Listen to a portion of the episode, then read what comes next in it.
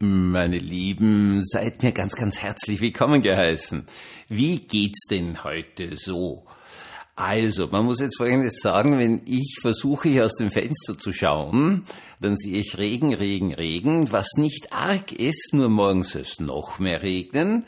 Dafür soll es übermorgen am ersten Adventssonntag allen Ernstes minus 10 Grad kriegen. Also ich vermute, halb Kärnten wird sich in eine Eisplatte verwandeln und deswegen bin ich sehr, sehr froh, dass ich keinen Gottesdienst habe, was mich aber nicht davon abhält, dass ich euch ein bisschen etwas zum Thema des Advents erzählen möchte. Herzlich willkommen zum Tagebuch eines Pfarrers von eurem Hans Spiegel, eurem Pfarrer im Internet. Ja, meine Lieben, also ich war natürlich wieder viel in der Schule und habe ganz, ganz tolle Stunden gehabt mit äh, teilweise unglaublich intelligenten Kindern. Und deswegen erzähle ich euch etwas von meiner letzten Stunde. Also, es ist eigentlich gegangen um den Advent.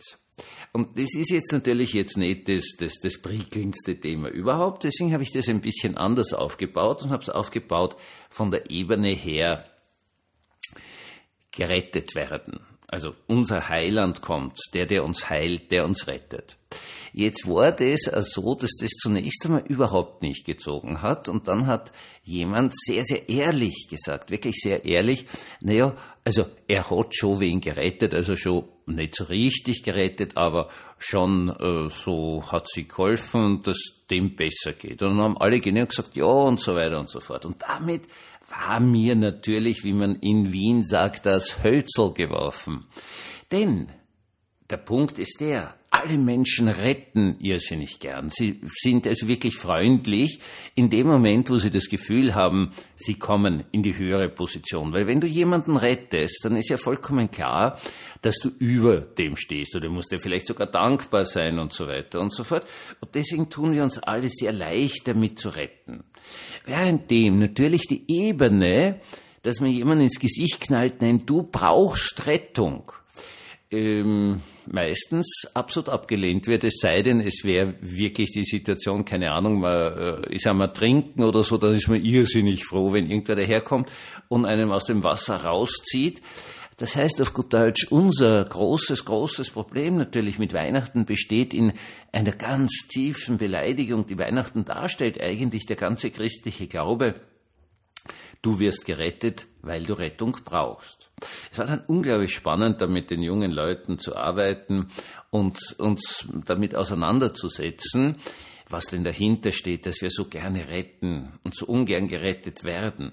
Natürlich kannst du das erste einmal sagen, keiner will gern gerettet werden, weil da muss er ja vorher und sie in einer ganz einer schlechten Situation drinnen sein. Das ist ja selbstverständlich. Aber es geht um etwas anderes. Es geht darum, dass wir gerne stark sein möchten. Und die Grundaussage, du brauchst Rettung, bedeutet, dass wir in einer ganz, ganz schwachen Position sind. Nun kann ich leider nichts verändern.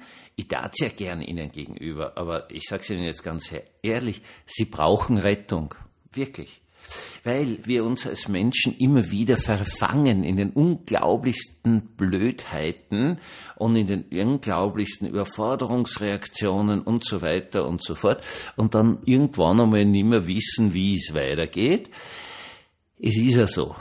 Also man kann also viel herumreden und natürlich versuche ich auch gerade mit jungen Menschen, denen dauernd möglichst viel Stärke zu geben, dass sie auch mutvoll in die Herausforderungen ihres Lebens gehen und versucht da also seelische Kräfte zu erwecken. Aber schlussendlich sind wir einfach völlig ausgesetzt und brauchen Rettung. Hunderttausendmal in unserem Leben. Ja, es ist so man, du kannst natürlich hingehen und sagen, na ja, halt dann, wenn ich stirb und tot bin, dann lasse ich mich schon gern ins Reich Gottes hineinretten und sitze dann als Engel auf einer Wolke und spiele Harfe.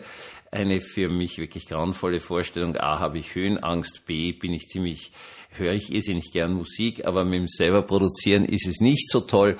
Das heißt, ich ziehe doch eher andere Jenseitsvorstellungen vor. Davon abgesehen, ist es natürlich wirklich spannend, wenn man hier und jetzt in dieser Welt eine Rettung erfährt. Auf ganz, ganz viele verschiedene Arten.